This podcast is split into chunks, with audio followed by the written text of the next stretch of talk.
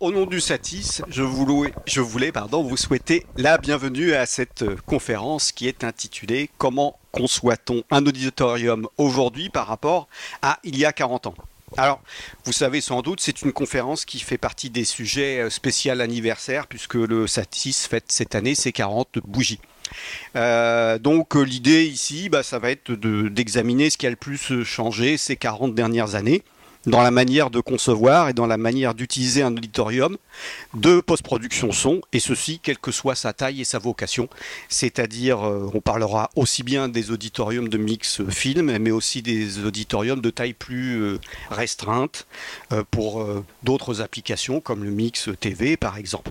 Sachant que depuis 40 ans, l'environnement tant économique que euh, technologique a évolué, que les budgets mais aussi les cahiers des charges euh, et les attentes des utilisateurs ont changé.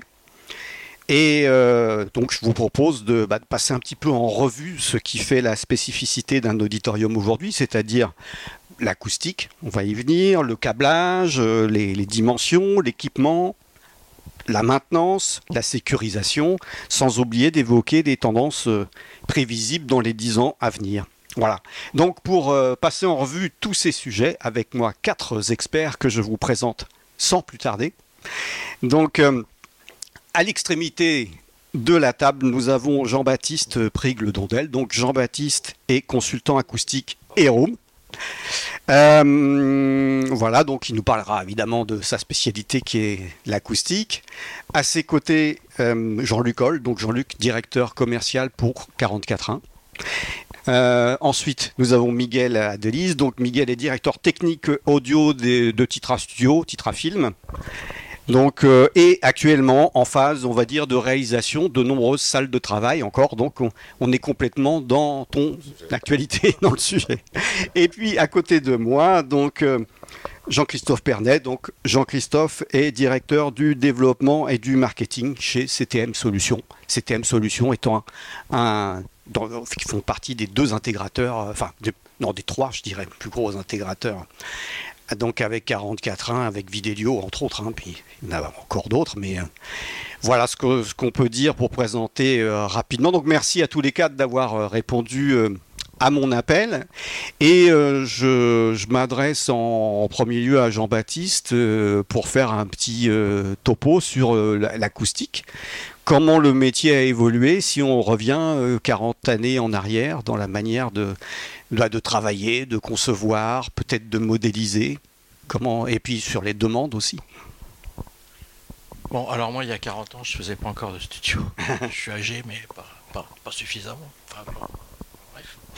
Et, et donc, euh, j'ai commencé il y a une trentaine d'années à faire des studios. Euh, déjà, à l'époque, on n'avait pas le multicanal. Enfin, c'était balbutiant, hein, il n'y avait pratiquement rien. Euh, donc les besoins n'étaient pas les mêmes, déjà à ce niveau-là. Euh, la construction des Audi euh, était basée sur certaines choses, on va dire, des, procédés qui restent un peu empiriques. qui étaient qui basés sur l'oreille, etc., des habitudes de travail aussi. pendant longtemps, on a eu des habitudes de travail, sur, on, faisait toujours la même chose. en fait, on, on ne cherchait pas à savoir pourquoi on faisait ça, on le faisait. Voilà. Euh, donc les, gens comme nous qui sommes arrivés, euh, on, a, on, a, essayé un peu de, d'amener un peu de modernité, là-dedans, mhm. euh, de voir où on pouvait travailler. on a essayé de comprendre comment fonctionnait vraiment un, un, panneau absorbant, comment fonctionnait vraiment un, diffuseur, comment fonctionnait vraiment un bass trap, etc., etc. Et puis, il faut dire, il faut dire aussi que on a eu le développement euh, de tous les outils numériques tout le long du, de, ce travail-là et qui nous ont beaucoup aidés. Hein. Alors, au début, c'était compliqué parce que pour, pour lancer un calcul, ça ramait quand même pendant plusieurs heures. Euh, c'est plus le cas maintenant. Maintenant, c'est, ça va très très vite. Euh, et ça, c'est, beaucoup mieux, hein, c'est beaucoup plus agréable. Euh, alors, je vais parler du cinéma. Euh, Le cinéma, autrefois, quand on se rappelle des audits de cinéma, c'était des grands boyaux très longs. Donc des espèces de, couloirs, on va dire. Hein. Et, on va dire que la console était toujours posée à deux tiers de la distance, enfin, etc. Des espèces de, préceptes. Euh, bon. Euh, et quand on analyse et quand on fait une étude un peu géométrique de tout ça, on s'aperçoit que c'est pas forcément bien. Hein. Euh, d'autre part, le multicanal a fait que les audis se sont élargis en taille parce qu'on doit avoir une, répartition beaucoup plus égale, on va dire, entre la façade, les sides, les arrières, maintenant les plafonds. Donc ça forcément, ça agit sur la taille de la boîte. Voilà. Donc, euh, alors, il faut dire aussi une chose, c'est que autrefois, on avait des grandes pièces parce que l'immobilier n'était pas aussi cher. Euh, devant les problèmes euh, financiers, on va dire, qui sont ceux de tout le monde, hein, ben, les audits se sont un peu réduits en taille. Voilà. Aujourd'hui, quand on fait un audit de 70-80 mètres carrés, on est très content parce qu'on fait un grand audit. Voilà. Il y a 30 euh, ans, c'était un petit audit. Donc les choses ont beaucoup changé à ce niveau-là. D'autre part, les temps de réverbération ont changé parce que autrefois on, mixait souvent avec des temps de réverb assez hauts. Euh, on va dire que la nouvelle génération de mixeurs va plus vers des audits plus mat parce que euh, on, a compris qu'il était important d'entendre le son des HP, mais pas forcément le son de la pièce. Voilà. Euh, donc, en fait, notre travail, c'est de faire en sorte qu'on ne voit pas de travail. De faire en sorte qu'on on fasse disparaître la pièce de l'écoute. C'est-à-dire qu'on ait un maximum d'écoute qui vient des HP et pas des réflexions sur les murs, sur les plafonds, sur les sols, etc. Voilà. Alors, il ne faut pas non plus tomber dans l'excès inverse, c'est-à-dire que euh, il, faut que, il faut que tout soit contrôlé, il faut qu'on ait des premières réflexions qui soient contrôlées. Ce que c'est qu'une première réflexion, c'est euh, j'ai deux murs parallèles. Euh, bah, éviter d'avoir un, retour direct, une réflexion spéculaire trop forte qui, vienne, parce qu'elle va se mélanger avec le son qu'on envoie et elle va créer en fait une, distorsion en plus dans, la qualité de ce qu'on entend. Donc ça, c'est, euh, on va dire, une partie du travail. Euh, alors, le multicanal a aussi touché euh, d'autres secteurs, c'est-à-dire qu'il a touché le, cinéma, mais il a aussi touché la post-production. Moi, j'ai fait beaucoup de studios pour, pour le cinéma, mais j'ai fait aussi beaucoup de, studios d'audit pour, pour la post-prod, pour des gens comme Avas, pour des gens comme ça. Hein donc qui eux travaillent beaucoup pour de la pub, beaucoup pour euh, bon et chez eux le multicanal c'est devenu euh, aussi une habitude de travail, voilà. Euh, donc en fait, la technologie a changé aussi la façon de travailler, voilà. Je pourrais vous dire aussi que les matériaux ont évolué. Les matériaux ont évolué, on n'utilise pas les mêmes matériaux qu'avant. On a un choix de matériaux qui est plus large, beaucoup plus large. Euh, on fait aussi maintenant attention à la partie euh, design, parce que euh, c'est quand même dans l'air du temps. C'est-à-dire que c'est mieux d'avoir un, bel Audi qu'un Audi moche. Oui, mais il y a, a 30-40 ans, je peux vous dire que les Audi, c'était horrible. Hein. marronnasses, enfin bon, c'était immonde. Bon, on ne fait plus les Audi comme ça. Hein. Surtout quand on a les producteurs qui viennent ou les choses comme ça, etc. Tout ça, ça a changé beaucoup de choses. Peut-être qu'à à, ce stade, tu pourrais donner, euh, je sais pas, une idée, un exemple concret d'un des premiers, euh, de tes premières réalisations, puis une de tes dernières, et essayer d'expliquer euh, quels sont, en quoi ils diffèrent. Un des premiers studios que j'ai fait, c'est un studio pour Télétota, rue, de rue de Lorraine, je crois, à l'époque. non, pas rue de Lorraine, je me souviens plus où ils étaient. Et ça a été très compliqué. Alors, il y avait Dolby à l'époque aussi. J'étais avec Francis Pereira. Et, on va dire, bon, déjà, moi j'étais débutant, hein. donc je, je, serrais les fesses, on va dire, hein. c'était pas évident. Voilà. Et, et j'ai fait de mon mieux, etc. Bon, évidemment, c'est pas ce que je fais maintenant. Quelle était la, vocation de, de cette Audi-là? C'était du petit cinéma, on va petit dire. Cinéma. Du petit mixage. Euh, euh, Télétotal à l'époque mixait du cinéma. Hein. D'accord. Et c'était, euh, c'était, on va dire, c'était un, Audi petit film, euh, documentaire, etc. D'accord. Alors, est-ce qu'il y avait déjà de un peu de simulation acoustique sur ordinateur, non? Quel type de matériaux? Enfin, comment ça ah, Les matériaux, il y avait du placo, euh, il y avait un peu de laine de verre, il y avait des choses comme ça. En, fait, finalement, il faut savoir que les, panneaux acoustiques n'ont pas changé réellement. C'est-à-dire ce qu'on utilisait il y a 30 ans, on l'utilise maintenant, sauf que maintenant on comprend mieux comment ils fonctionnent. Voilà. Euh, c'est. Euh, comment dire? En fait, euh, je dirais que l'esprit a changé, les connaissances ont changé, Dolby a beaucoup évolué aussi. Euh, voilà. Le multicanal n'était pas, c'était pas vraiment,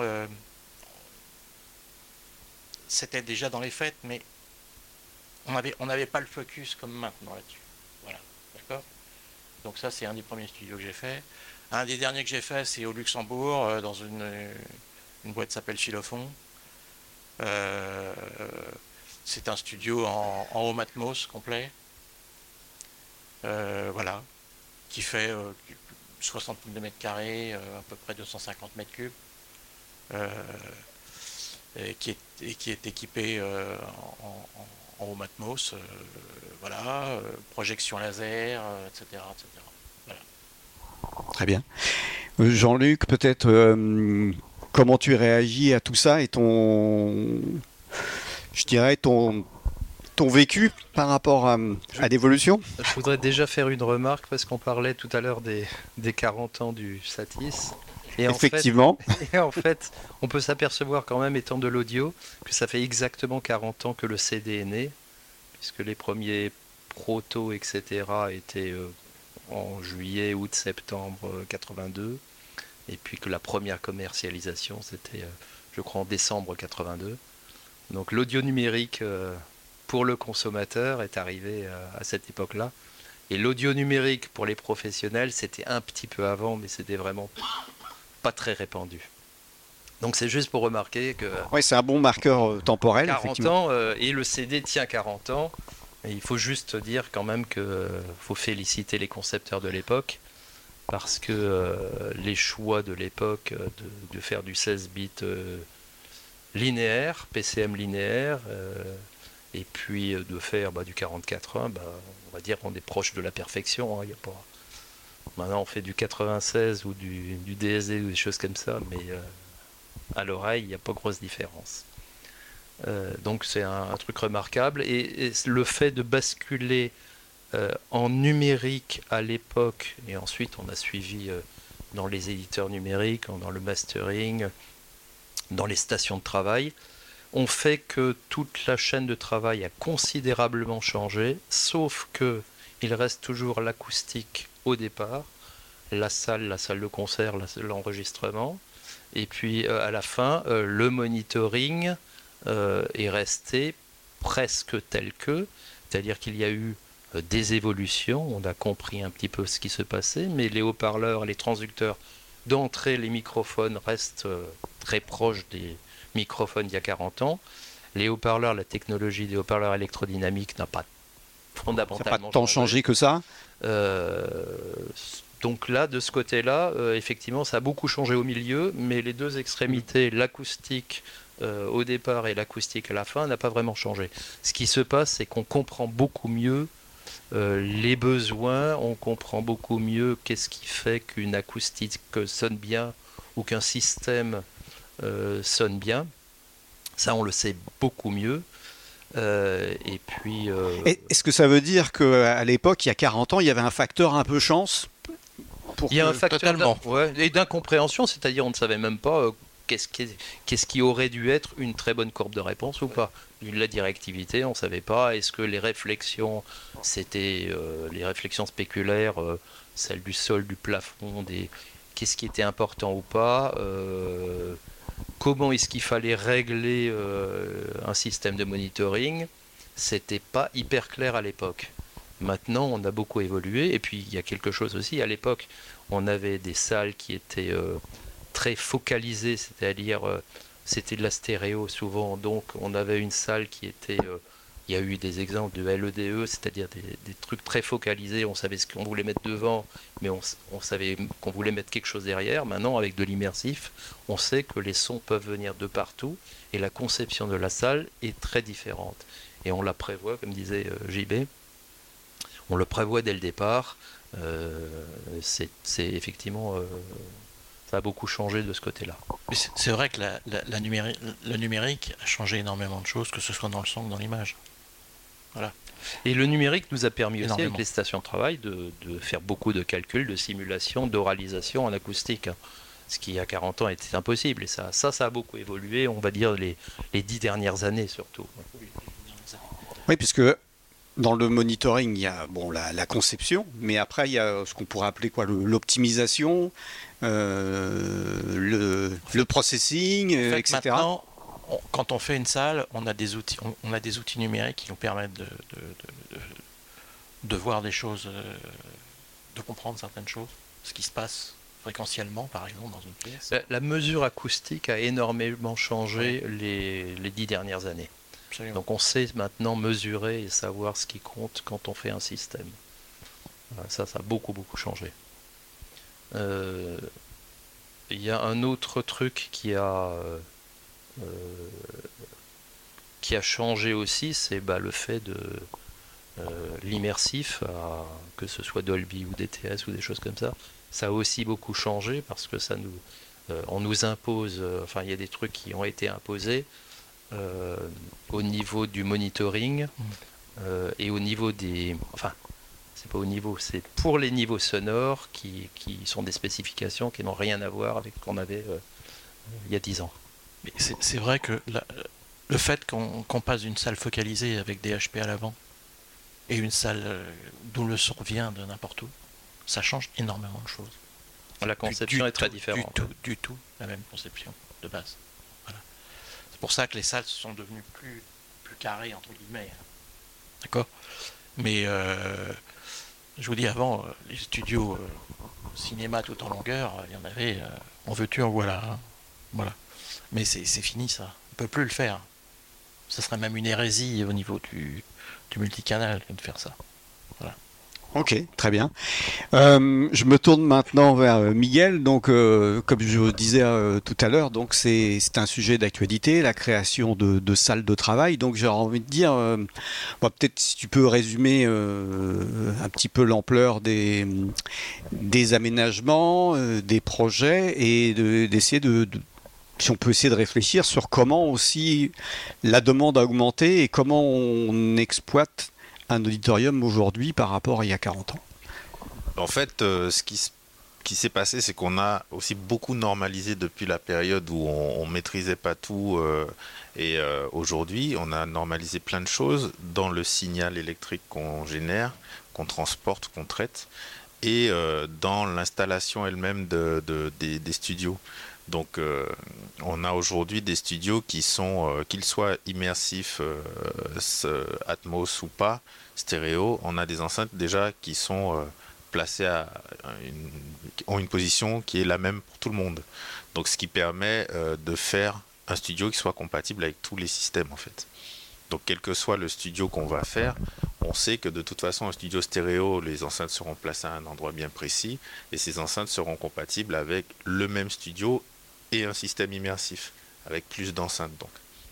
Donc ça, ça permet de faire en sorte que quelle que soit la destination du studio, on aura toujours une conception qui sera standardisée en fait. Donc ça, ça permet déjà d'industrialiser un peu les process, de, générer euh, euh, des, installations qui sont à peu près les mêmes partout en fait. Donc euh, normalisées, qu'elles soient chez nous en France ou ailleurs dans, dans, le monde. Donc ça permet de... Euh, le simple fait d'avoir normalisé toutes ces choses-là euh, nous permet de créer de la capacité de travail, de, une, potentialité de, faire les choses. Bon. Euh, sur le signal, on a aussi beaucoup normalisé les niveaux sonores. On a connu des normes de loudness qui nous ont permis de savoir maintenant euh, quelle est la pression acoustique qui va être diffusée par un signal électrique bien précis. Donc à partir de là, on sait générer un signal de n'importe où et on sait dire qu'il va être diffusé avec telle pression acoustique à la fin. Si euh, tant est que les, studios soient calibrés correctement, sont calibrés correctement, euh, voilà. Donc, euh, quand on a fait ces deux choses-là, on peut tout à fait échanger des, signaux euh, et être sûr que ce qu'on aura fait dans le studio A va être reproduit dans le studio B beaucoup plus facilement qu'avant où euh, quand on avait des, où on maîtrisait pas, énorme, mm. pas, énormément de construction. C'est un critère important effectivement comment comment le mix va voyager. Exactement. C'est le but du jeu, c'est ça, c'est de capter quelque chose à un endroit et le rediffuser tel quel sans le trahir en fait. Donc euh, ça, ça a permis énormément de choses. Euh, on a aussi eu la, la, chance d'avoir eu des, des, acousticiens et une société qui a permis aussi de normaliser les systèmes, les, les, salles avec euh, leur calibration, les caractériser les, éléments qu'on veut euh, euh, valider, le temps de réverbération, toutes ces choses-là qui ont été un peu normalisées en fonction de ce qu'on veut faire comme studio, studio d'enregistrement, studio de, mix, une salle de projection, hein, une salle de cinéma. Même une salle de diffusion à la maison. Euh, donc tout ça c'est compatible, ce qui fait que du coup on peut commencer à faire un signal pour le cinéma et le rendre assez facilement compatible avec une diffusion à la maison, voire dans le métro, sur son téléphone portable, etc. donc tout ça, toutes ces normalisations là ont permis de mieux se parler et mieux faire les choses et c'est assez euh, sympa de voir qu'en 40 ans, on a, pu, euh, on a pu faire quelque chose qui est assez facilement échangeable. On peut se dire, ah, tiens, t'as écouté ça, ouais, c'était, ça c'était pas bien. Euh, ça c'était bien mieux. Et on a à peu près le même ressenti les uns les autres. Donc ça, c'est déjà très bien. Et ensuite, pour faire tout ça, on a toute la partie technique qui a beaucoup, beaucoup changé entre le temps où on travaillait en analogique on devait transporter des signaux électriques analogiques et aujourd'hui avec le numérique qui nous permet de transporter des signaux de, de, tension bien moins élevée mais qui garantissent la reproduction derrière. Et puis surtout, après euh, l'apparition entre guillemets du numérique, on a rajouté une couche informatique au-dessus qui permet alors là de faire transiter les signaux encore plus facilement d'un endroit à l'autre euh, s'affranchir même parfois des, des, murs, s'affranchir des studios, de, la position des matériels, euh, ce qui permet de, faire des choses assez, dingues qu'on ne pouvait pas faire avant parce que on allait souvent d'un point à un autre exclusivement en fait. Aujourd'hui, on peut partir d'un point et, diffuser du signal où on veut. Donc ça aussi, et sans, faire de concessions sur la qualité et ni sur la, quantité de signaux qu'on véhicule. Donc ça aussi, c'est une évolution qui a été euh, assez, assez dingue avec euh, les systèmes euh, d'audio sur IP, qui nous permettent sur un câble de transporter, je sais pas, 500 signaux aller-retour, quoi. Donc ça, ça facilite la conception dans le câblage. Et puis, quand on arrive à ces systèmes-là, on se rend compte qu'en fait, mais en, fait, on n'a réellement jamais, on a très peu besoin de son en fait, en fait, pour faire du son. On a besoin de son avant les micros, là pour faire la captation que je suis qu'on est en train de faire là. Et puis on a besoin de son à la reproduction. Mais entre les deux on a besoin de 1 et de 0 rien de plus. Donc à partir du moment où on sait gérer les 1 et les 0 on fait tout ce qu'on veut n'importe comment comme on veut à l'intérieur de ça. On fait pas de concession sur la qualité. Et puis on capte quelque chose on le numérise et on le reproduit euh, à l'identique ou traité mais exactement comme on veut le traiter. Donc ça ça, ça, ça a beaucoup changé la, couche informatique qu'on vient de mettre sur le numérique qu'on avait déjà, qui reste un peu de l'informatique, mais cette couche, informatique-là a donné une autre dimension encore aux choses, parce qu'on peut concevoir, on peut laisser de la place, la place qu'occupait le câblage peut être laissée à plein d'autres choses. dans le studio. Ça peut être laissé à, la clim, le bien-être dans le studio, un beau studio, faire quelque chose de plus agréable pour les gens, etc. Donc, effectivement, à, une époque, on avait des, des systèmes qu'on euh, quand on voulait euh, véhiculer un 5.1, il fallait 6 câbles. Aujourd'hui, si on en a un, c'est bien. Et en termes de, temps, de, évidemment de câblage et de coût, on est dans, quel genre de, rapport? Euh, Là, il y a une époque, j'ai connu une époque où on achetait une console 300-400 000 euros ou 400 000 francs, ou, on va parler en francs, hein il y a 40 ans, c'était des francs. Voilà, il y avait des, des, consoles à des millions de francs. Donc, du coup, 300-400 000 euros. Aujourd'hui, ça n'est plus du tout, euh, on n'est plus du tout dans ces gammes de, de prix-là. On est, euh, on est 10 fois moins, euh, moins cher pour 10 fois plus de capacité de travail. Donc, c'est tout bénéf pour tout le monde. Jean-Christophe, à ce stade, quel est ton, ton ressenti voilà, sur ce qui a le plus euh, changé, euh, tant au niveau du dispositif euh, technique aussi de, de la demande, des surfaces, des volumes, etc., etc. Et aussi peut-être, on, y reviendra dans la manière d'exploiter tout ça. D'accord.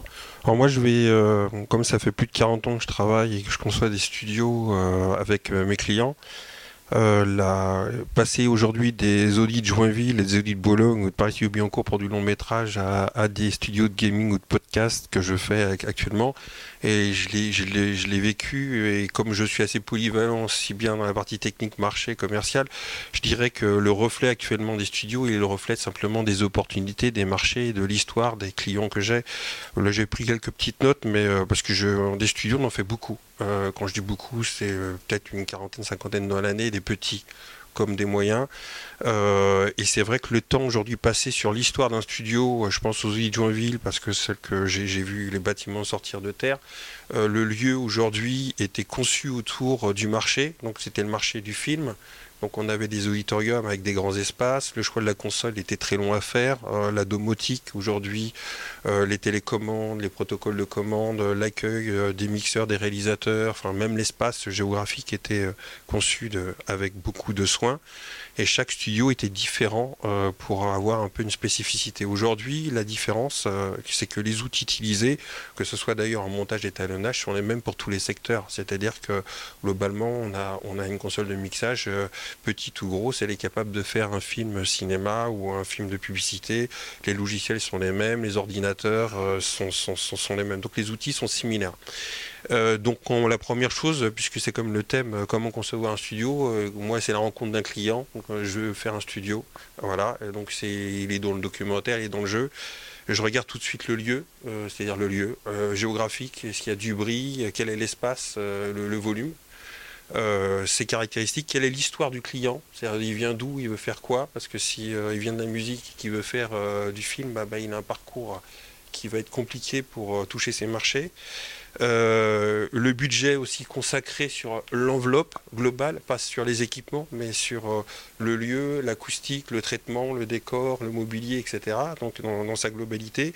Et quelle est l'évolution qu'il veut donner au studio? C'est-à-dire que s'il commence euh, par exemple en stéréo en 5.1, est-ce que demain il veut faire du Atmos Si il est en documentaire, si demain il veut toucher des séries, il va falloir que le studio soit prééquipé ou prévu pour pouvoir s'adapter.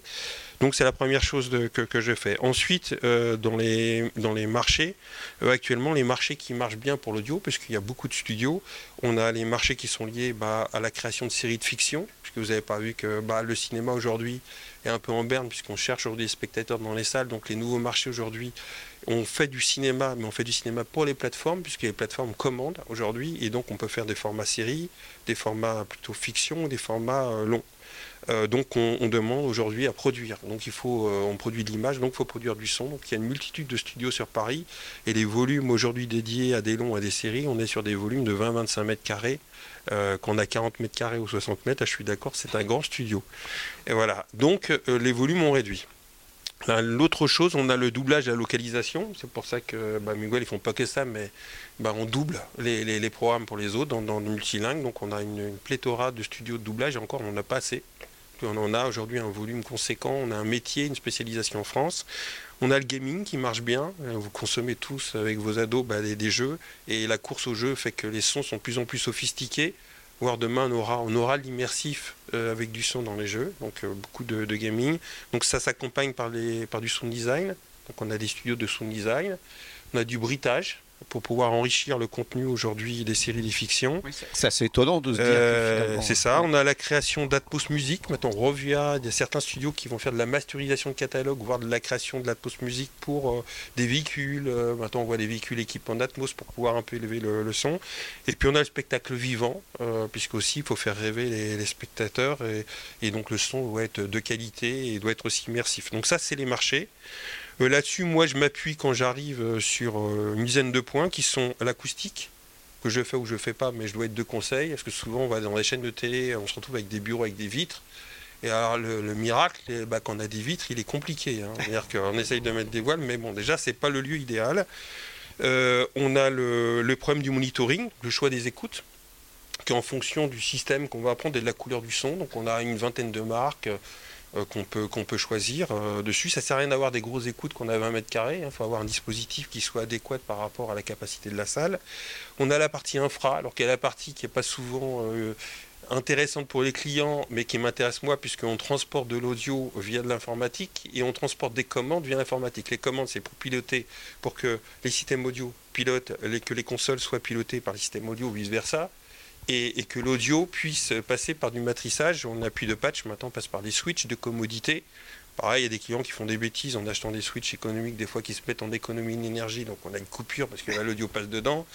Il faut onduler tout ça, donc il y a de la partie infra, parce qu'on est parti un peu IT. Il y a les outils, donc les outils de création aujourd'hui, euh, bon, on a une dominance aujourd'hui comme sur le marché des, outils Pro Tools, on a encore un peu Stenberg, de temps en temps on a un petit peu de Fairlight issu de, enfin, sur, sur Blackmagic, mais on a quand même une prédominance des outils euh, aujourd'hui à vide. Euh, on a ensuite euh, la couleur de son. Donc les gens utilisaient avant bah, des convertisseurs, des préamplis, bah, on a plugifié en gros tout ça.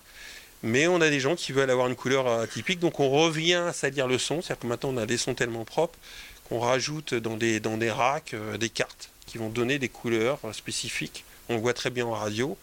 Euh, donc on, a, on revient à, travers l'analogique pour avoir une couleur spécifique euh, euh, à donner, soit à une radio, soit à un film. Se différencier. la domotique, le décor, et là je suis d'accord, très important. Et moi je passe beaucoup de temps sur les mobiliers et sur les couleurs des voilages et tout, parce que déjà j'aime bien. C'est un truc sympathique à faire.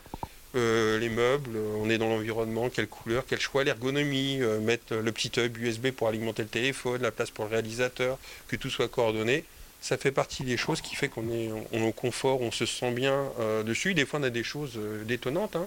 des Audi roses, euh, parce que c'est le thème, Star Wars, parce qu'on reprend le thème avec les coquilles et le casque. Moi, j'ai déjà fait un Audi rose. Voilà. Donc on n'est plus, plus, dans, le, dans la moquette marron. Non, non. Voilà, il y a ça. Et pour les deux derniers points, le retour vidéo avec toute la gestion du HDMI et de sa domotique, que ça soit aujourd'hui la visio pour des acteurs extérieurs la visio bah, pour euh, avoir l'image, euh, écran ou retour vidéo sur euh, grande télé. et on a pour terminer la sécurité qui est imposée bah, par certains des clients. donc les caméras à l'entrée, la sortie, le fait que le signal ne peut pas sortir, qu'on n'a pas droit à une clé USB, etc. etc. Donc nous, on a, aujourd'hui dans la, société que, laquelle je travaille, la, chance d'avoir tous ces corps de métier euh, d'hybridifier un petit peu avec euh, voilà, un peu d'acoustique, etc., qui permettent à un moment de coller euh, par rapport aux besoins du, client. là, on vient de livrer un petit client de gaming tout à l'heure. Il m'a appelé. Je me suis dit, ah, putain, il m'appelle. Il y avait deux jours de prestation pour me dire qu'il y a un problème. il me dit, je suis très content du studio. Bah, donc, j'étais content. Et j'ai un petit mobilier aujourd'hui à 2000 euros avec deux petits dessins, un petit iPad, un retour vidéo qui tient dans une salle de 15 mètres carrés je suis rentré dans son budget de 35 000 euros avec tout réuni et, il est content. Donc ça c'est bien. Donc la première définition c'est quel est le marché, quel est le budget et en fonction de ce que j'ai, qu'est-ce que je peux lui proposer. Alors les S1 on appelle ça une console de mixage. Il y a 10 ans on aurait placé une mixette de montage, il n'y aurait aucun mixeur qui aurait lui bosser dessus. Il y en a qui bossent à la souris. Maintenant c'est un outil de mixage mais pour le rendre confortable, je vais en mettre deux, je vais mettre un petit dock, je vais mettre un petit mobilier pour encadrer dessus, pour faire en sorte que j'ai une perspective de console je vais mettre un petit rétroéclairage pour que ça soit propre, et je mets des petites tablettes informatiques pour avoir les vumètres, et je peux avoir quelque chose qui ressemble à une console. D'un point de vue ergonomique, on est contraint, mais d'un point de vue budgétaire, je, je sors sur quelque chose qui est à 5-6 000 euros et avec le petit meuble à moins de 10 000 qui marche. Donc voilà, maintenant, euh, si client, à un moment donné, il a des producteurs de renom et qui doit aujourd'hui accueillir des gens dans la salle, il ne pourra pas accueillir ça avec ses outils. Parce qu'ils font se dire, si l'outil est limité comme ça, ma sécurité va être limitée, donc il faut que l'outil soit en proportion des produits que, l'on va faire. Donc on est aussi sur du conseil. Euh, sur le retour sur investissement et puis quand on s'aperçoit souvent que des fois des studios font pour, euh, par passion mais ils n'ont pas forcément ni le marché ni les clients on va pas non plus euh, charger la barre parce que de toute façon, le client sera en difficulté et il, évoluera pas. Ce qui est vraiment remarquable chez nos clients, c'est qu'on a encore des clients qui 20 ans existent encore, alors qu'on été rachetés, re-rachetés, etc. Mais qui sont toujours dans les mêmes lieux, qui évoluent et c'est même sympa de pouvoir upgrader le studio qu'on a fait il y a 20 ans, 10 ans. c'est une reconnaissance euh, à la fois du métier, mais aussi du fait que le client a trouvé sa place dedans. Donc voilà, donc on s'adapte.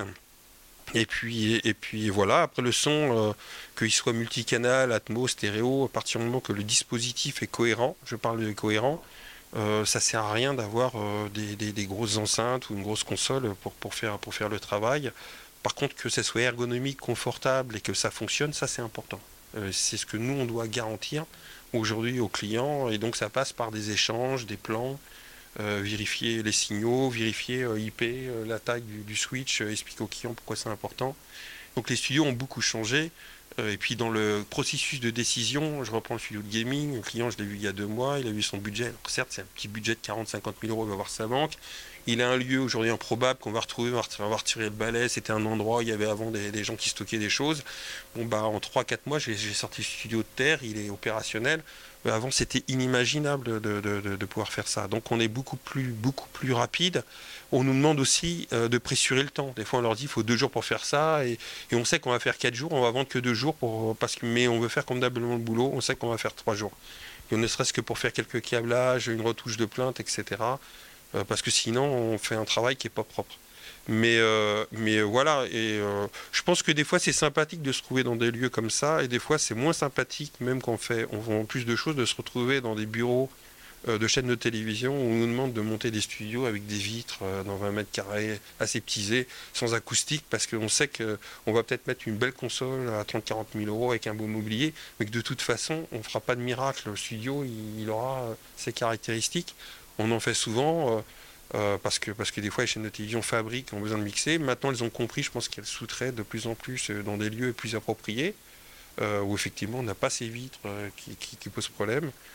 puis on a aussi les marchés des podcasts, j'avais oublié aussi, qui podcast, on met des cabines d'enregistrement. Alors c'est pareil, si c'est du mix, bah, il n'y a pas le problème de la nuisance sonore. S'il y a la cabine d'enregistrement, il faut monter des cabines. Maintenant, il y a des cabines préfabriquées qu'on monte, mais il faut être, faut être très soigneux pour les monter, pour pas avoir de pollution sonore.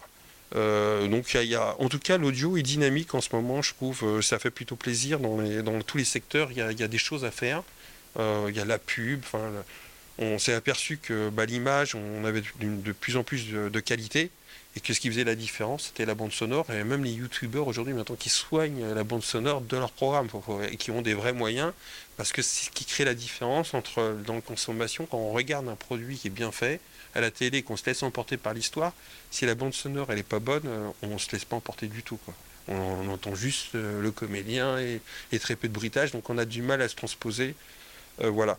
Je crois que les plateformes ont fait beaucoup d'investissements et d'efforts faire un marché qui n'est pas mature, qui est celui du multicanal et notamment du Home Atmos, parce qu'aujourd'hui, tous les programmes, si je m'arrête, mais les plateformes principales pro, euh, produisent en Home Atmos alors que les films ne, sont, le sont pas diffusés pour l'instant. Mais elles comptent sur le fait qu'à chaque Noël, on s'achète euh, la télé euh, de plus en plus grande et que les barres de son sont de plus en plus de bonne qualité, voire avec des enceintes qui vont au plafond et que l'oreille va commencer à s'habituer à avoir euh, une bande sonore un peu plus enrichie euh, pour regarder ses films à maison, voire aux jeux vidéo. Ouais, Mais Jean-Luc, oui. C'est aussi pour une autre raison, c'est que maintenant on s'aperçoit quand même que la plupart des gens écoutent des, même des programmes de télé ou des choses au casque, donc en binaural, et le, le fait de produire du multicanal et puis de l'écouter en binaural est tout à fait possible et, et commence à marcher pas mal. Donc effectivement, même si très peu de gens ont vraiment du, du 7.1.4 chez eux, enfin de l'Atmos, le fait de passer par les casques et le binaural bah, a un intérêt. Et excuse-moi, mais les, les, amplis qui décodent le 7.1.4 sont largement disponibles et, et accessibles pour des prix assez très, qui sont très corrects. Donc on peut tout à fait diffuser de l'Atmos euh, chez, euh, le euh, chez le téléspectateur sans difficulté. Ça marche très bien. Et les barres de son vont marcher de mieux en mieux aussi, forcément. Oui, alors c'est vrai qu'on on, sort un petit peu du sujet, mais c'est vrai que à l'IBC, Sennheiser présentait une, une nouvelle barre de son. Enfin, moi, je ne l'ai pas écouté, je ne sais pas si vous avez pu. Mais et il y a beaucoup de R&D autour de autour de ça. Bon, alors, effectivement. Euh, je, suis, toujours très surpris de voir euh, les barres de son, les enceintes qui sont de plus en plus petites et qui sont de plus en plus euh, puissantes. C'est incroyable. oui, il y a un gros gros boulot chez les chez les, les fabricants de haut-parleurs là en ce moment. les enceintes sont de plus en plus petites effectivement et de plus en plus puissantes quoi. C'est assez hallucinant.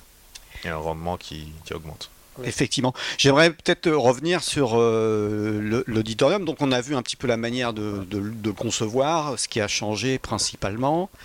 Euh, il y a juste un point sur lequel, euh, Jean-Luc, oui. à propos des, des auditoriums, sur lequel je voudrais revenir.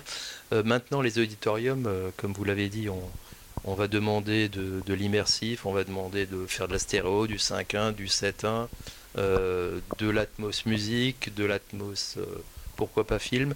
Et il y a un truc qui devient très compliqué, c'est la partie euh, gestion du monitoring. Parce que euh, avoir dans un même système, pouvoir écouter en stéréo, pouvoir écouter en 5.1, pouvoir écouter en 7.1, avec des niveaux broadcast, euh, il y en a qui veulent du 79, puis après du 85, en... et une courbe, une courbe home atmos ou une courbe atmos musique, c'est pas la même chose. Donc on se retrouve avec une complexité de la gestion du monitoring qui devient, euh, ça devient délicat. D'accord. Et de son traitement aussi. Euh, le traitement, euh, le traitement, oui, parce que les EQ sont différentes, mais on se retrouve un peu avec une usine à gaz et il est difficile de le faire avec beaucoup d'outils qui ne permettent pas de le faire. D'accord, oui. Parce que l'idée, c'est aussi que l'utilisateur, euh, même mixeur, euh, soit dans un environnement accessible, facile, simple. Euh, donc, ça à nous nous creuser la tête pour lui donner un système, un système facile, mais c'est pas simple en fait.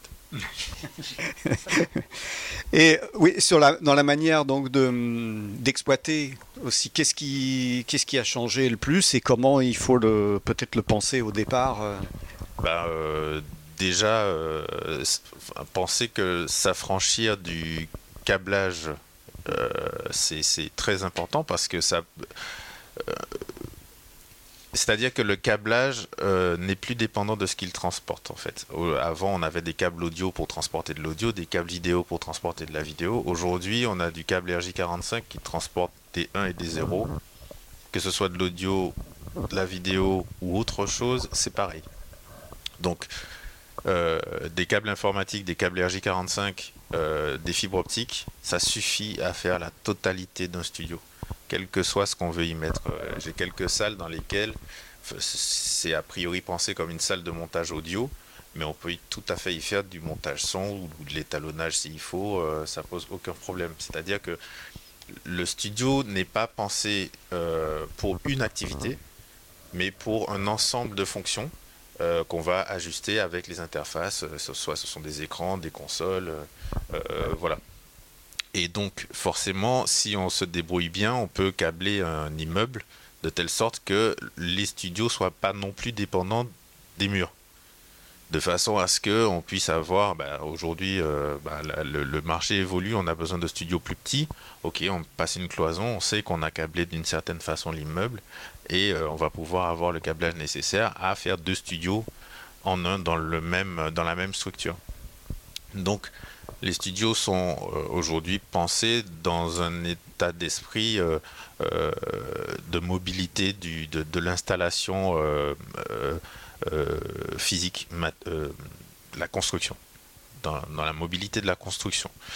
ils sont aussi pensés dans l'objectif de pouvoir faire du travail à distance. Et encore une fois, le câblage euh, avec des câbles informatiques suffit à faire ça.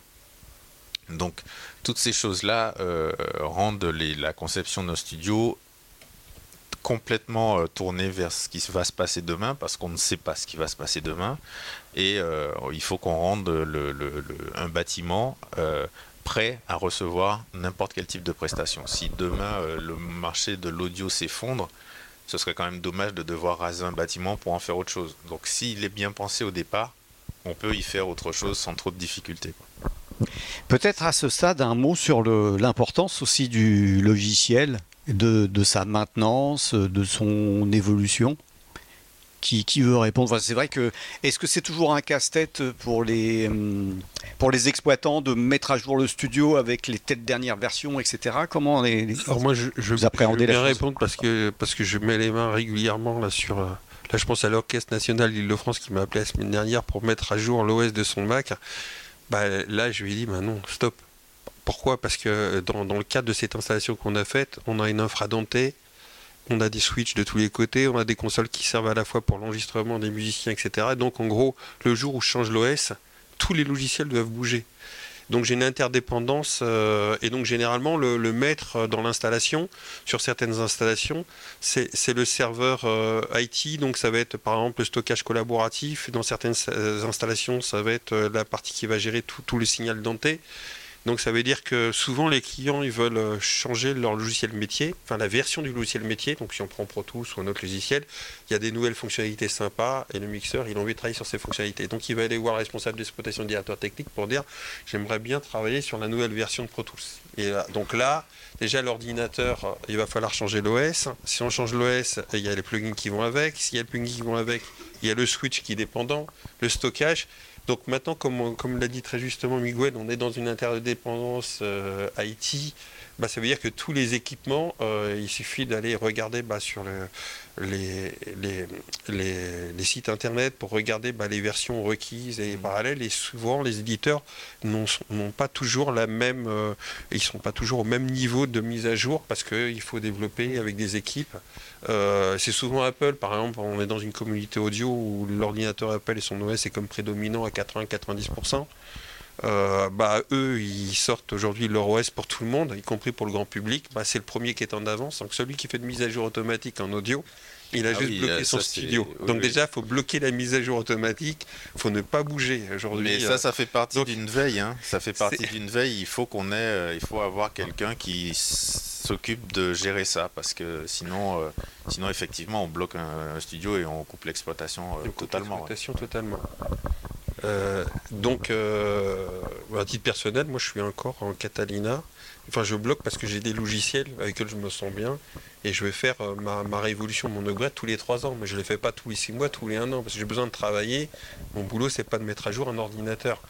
Et donc les clients, de temps en temps, quand il y en a un nouveau, ils mettent la mise à jour. Et là, il appelle pour dire j'ai fait une mise à jour et ça marche plus, que vous pouvez venir? Ah là, on se dit qu'est-ce qui se passe? Ah Je pense qu'on a eu avec mon caméra on a la même. Tout à fait. C'est pourtant on le redit à chaque salon du Satis. Hein, je crois que ça fait euh, l'avantage dans, le broadcast, l'avantage dans le c'est qu'ils ont un service, c'est qu'ils ne le font pas. parce qu'ils ont un service qui administre ça. Voilà. Et donc c'est vraiment le conseil euh, à, faire.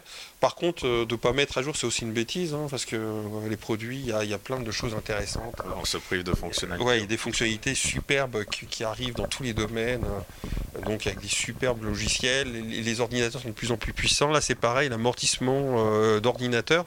on considère un ordinateur amorti d'un point de vue factuel en trois ans dans une, dans une industrie. voilà.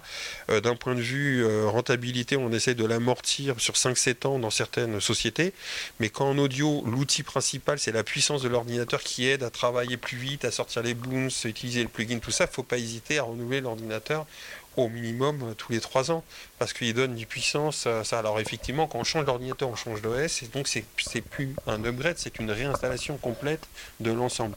Il faut pouvoir euh, évoluer avec son temps et avec les outils. Si par contre il n'y a pas d'outils innovateurs qui permettent d'améliorer son travail et que par exemple, je dis une bêtise, des plugins qui améliorent la création musicale et qu'on fait du doublage, ça sert à rien d'aller mettre à jour son logiciel parce qu'il y a deux plugins de musique qui sortent. Il faut vraiment que ça apporte quelque chose dans le métier dans lequel on est. Oui, mais il faut, faut peut-être penser le truc euh, un peu dans l'ensemble aussi parce que l'ordinateur qu'on va remplacer, on peut le recycler sur une autre activité aussi. Donc, voilà, donc euh, voilà, rien ne se perd. C'est ça.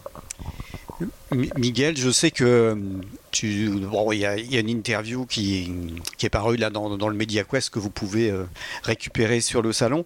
tu parlais de, possibilités donc de déployer par exemple plusieurs plugins sur plusieurs machines à distance. Est-ce que tu peux nous en dire quelques mots? Oui, oui, en fait, euh, l'idée, c'est aussi de, pouvoir euh, concevoir le studio de façon à ce qu'il soit administré à distance.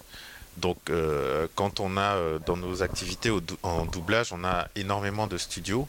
quand je dis énormément de studios, là, aujourd'hui, je suis pas loin de 40. Euh, donc 40, euh, c'est au moins 40 euh, ordinateurs, au moins 40 Pro Tools. Si j'ai un plugin à installer, c'est 40 installations à faire. Bon, mais en, réalité, il y en a 200 à installer, x 40. Donc, à la main, on oublie. C'est juste pas possible. Et puis, si on veut avoir un suivi sur les mêmes versions de les mêmes versions logicielles partout, on est obligé d'industrialiser ça, on est obligé de faire ça à peu près, euh, enfin, faire ça autrement. Donc il y a des systèmes qui existent qui permettent de déployer euh, des machines euh, complètement. Hein. donc envoyer les paquets nécessaires là où il faut pour une application précise. Ça se programme, hein, ça se, ça se, et c'est ça qui permet justement de suivre les mises à jour et les versions logicielles qui sont effectives. Et euh, du coup, ça permet de faire ces 200 installations, euh, euh, de les programmer simplement, et elles sont faites depuis un serveur, depuis un serveur qu'on loue en fait. Et, voilà, et depuis ce serveur, on le, pilote à distance, et du coup, il déploie où on veut. sur les machines qu'on veut en fonction du système qu'on veut déployer, soit un Pro Tools, un Resolve, n'importe quoi, enfin n'importe quelle machine qui en est 20 ou 800, euh, c'est pareil en fait. Donc euh, c'est euh, ça, ça permet, ça, ça, fait partie aussi de, de l'évolution qu'on a dans les, dans les studios aujourd'hui, où on peut assez facilement déployer un système sans être forcément physiquement présent. Les choses se font à la vitesse de la fibre optique, donc les 200 paquets peuvent être déployés en une demi-heure. Ah, ça, ça, ça c'est très intéressant pour, euh, pour des studios qui ont peut-être plus de 10 studios, mais pour des gens qui ont 2-3 studios, ça sert à rien.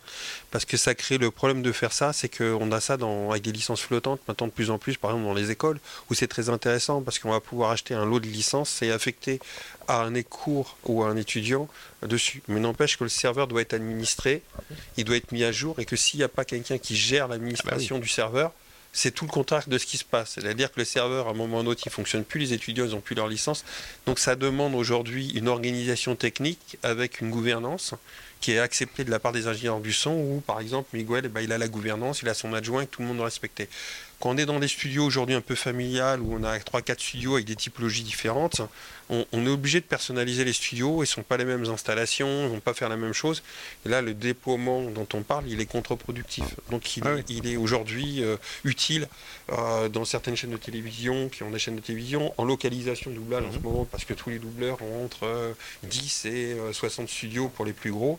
Et effectivement, là, je conçois que pour 2-3 personnes, on va passer du temps à installer. Euh, oui, on parle bien de, déploiement en masse de, machines. Alors je vois qu'on parle beaucoup d'informatique finalement. Enfin, on a parlé un petit peu de, l'acoustique, mais ça montre bien comment l'informatique est rentrée dans, nos domaines.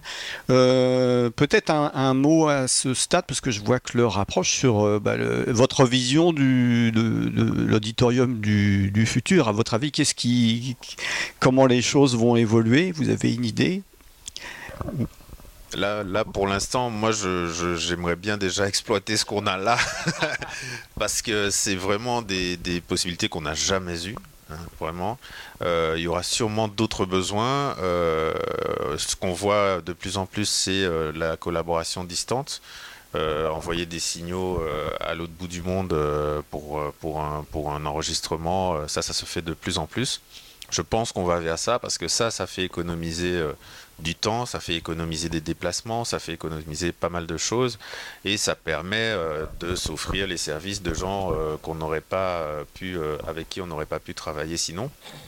Donc voilà, ça déjà, si on pouvait fiabiliser ça et ramener ça à, une espèce de normalité de tous les jours, ce serait déjà pas mal. Quoi.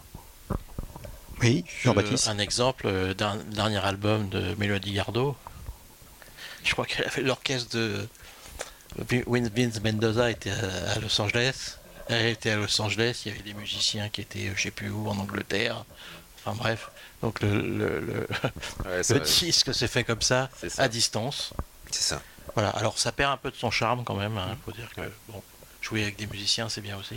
La période du Covid était très bien pour ça. On a fait pas mal de tests, euh, de tests de Ouais. ce genre-là où euh, des, des groupes euh, se synchronisaient pour enregistrer des choses euh, Ouais. chacun de marche, son côté. Ça marche pas mal. ouais. Peut-être pour terminer, euh, les demandes de, de- de vos clients, enfin je parle à, à nos deux intégrateurs, donc euh, comment vous, vous avez vu la demande évoluer sur ces, ces dernières années? Qu'est-ce qui a le plus changé? Est-ce que, est que le- la, la- la taille des, des- des auditoriums a changé? Est-ce que le budget a changé? Est-ce que, Qu'est-ce qui euh, a le plus changé? Les budgets aussi. Ouais. Jean-Luc Il y a une demande aussi un petit peu nouvelle. euh, c'est que maintenant, euh, on en parlait tout à l'heure, on parlait du binaural. Il y a une demande un peu nouvelle, c'est que les gens, dans certains cas, euh, ont des petites pièces de 10 mètres carrés et se disent j'aimerais bien faire des, du mixage 5.1, 7.1, Atmos, etc., mais au casque. Euh, parce que j'ai pas la place, je peux pas installer et, euh, technologiquement, euh, c'est sûr qu'on va pas bosser au casque toute la journée comme ça, mais il y a quand même des possibilités de faire des choses intéressantes et de mixer de l'immersif ou du 5.1 ou des choses comme ça au casque. C'est technologiquement encore assez compliqué d'avoir de très bons résultats, mais c'est un peu une tendance. hein, euh, euh, travailler dans des très petits espaces, et puis même sans haut-parleur. Jean-Christophe Qu'est-ce qui a le plus euh, changé? Bah, je, di- je dirais que les, les- déjà les lieux étant plus petits, euh, pour qu'ils soient ergonomiques, convivial euh, euh, et, utiles, même pour recevoir des gens des fois, parce qu'il y a aussi, est-ce qu'on reçoit des gens, et- etc. On- ça, nous, ça nous demande de, de s'impliquer beaucoup plus dans le processus de commercialisation des prestations du studio et de comprendre ce que les gens veulent faire dessus. Parce que si on reste qu'au niveau technique, on peut faire quelque chose où on est complètement à côté. Moi, c'est m'est arrivé de, de refuser la vente de consoles trop longues parce que le client, il était parti pour se faire plaisir, il avait le budget, alors qu'aujourd'hui, euh, c'était ridicule, on n'avait pas les passages, et que je préfère avoir un contrôle de monitoring, la place pour mettre un ordinateur, et de faire comprendre aux clients qu'il n'y avait pas besoin d'avoir d'autant de voix. Donc je pars vraiment du lieu euh, et je pars du marché aussi parce que on- à force de faire des studios bah, pour euh, tel et tel secteur, on a une reproductivité des usages. On sait qu'en sound design, en gaming, on ne va pas travailler de telle façon, les barres de son, le rouge, il ne va pas être mis. Donc c'est vrai qu'on on cumule de l'expertise et l'expérience. Et là tout à l'heure tu parlais des intégrateurs, euh, on, tu citais bah, 44.1 c'était mais Vidélio, euh, mais on, est de moins en moins. Enfin tu citais les trois, il n'y a, a plus que nous trois. Et en musique, ils ont tous disparu. Euh, le dernier, c'est Woodbrass, il a été racheté par mais on peut autant dire qu'il disparaît aussi euh, dessus. Euh, et tu vois qu'on est en plus de pas. On est quand même relativement âgé. Donc tu vois que l'expertise audio aujourd'hui, elle est. Elle est euh, enfin, j'ose espérer qu'il y a des, jeunes talents qui vont, qui vont reprendre le, flambeau. Mais c'est quelque chose, c'est un secteur qui est très intéressant. mais en plus, il y, a, plein de projets. Je pense qu'il n'y a pas d'image sans, son et que le son participe à l'expertise, euh, enfin du moins à la réussite d'un programme euh, de plus en plus. Même le, jeu vidéo va, venir. Donc je pense qu'il y a de belles opportunités euh, pour à la fois les intégrateurs et pour les, fabricants de matériel, de plugins en tout genre. Donc c'est vraiment un, secteur qui est très riche dans les échanges, dans les usages, et on a la chance de, ne pas complètement être haïtifié. Parce que, enfin, quand je dis haïtifié, c'est le jour où, la console elle est virtuelle, on est devant un écran, qu'on n'a plus d'acoustique, qu'on fait tout au casque dans son bureau, sans environnement, euh, ce qui est des fois qui est un peu le challenge des, éditeurs. C'est la même chose avec un mélangeur vidéo. Je pense qu'on a quand même besoin d'échanger avec ses clients, avec un espace, avec des boutons, parce que c'est la transposition de ses mains. Ça participe à la créativité. Et pour l'instant, la console de mixage, n'a pas été changée. Alors, on a quelques monteurs en souris, quelques moteurs qui mixent à la souris, mais c'est encore des, des faders. Il y a encore euh, un travail du son. Maintenant, c'est. Tu sais, ce qui est drôle, c'est que je voyais l'équipe d'M6 qui regardait la console euh, chez eux, là, Oui. et ils étaient comme des mômes. Hein. C'est vrai que les, les Donc, consoles euh, d'étalonnage euh, et, et les consoles d'étalonnage et les consoles de mixage sont encore des lieux de, de- de plaisir où il y a encore un, un investissement ergonomique Absolument. dans les métiers qui fait que ça reste des lieux d'exception où même nous en tant qu'éditeur intégrateur on se plaît à faire des photos parce que chaque studio étant différent on aime bien C'est vrai. Euh, enfin on trouve que c'est des lieux qui sont beaux voilà C'est vrai. Et puis, Absolument. et puis, et puis très naturellement, euh, quand on regarde un film, euh, on- il faut qu'on sente le fader sous, la, sous le doigt, sous la main pour, euh, pour euh, travailler. Donc, euh, je vois qu'il y avait des questions dans la salle Alors, ce que je vous propose, que je vois que la, la conférence touche à sa fin, c'est que on, va en terminer là. Et si vous avez des questions, ce que je vous propose, c'est directement de, venir euh, voir les différents intervenants. Et, comme ça, de poursuivre le- la, conférence d'une manière peut-être un petit peu plus conviviale. Donc, euh, encore merci à tous les quatre d'être venus euh, et d'avoir répondu à mon appel. Je pense qu'on peut vous applaudir.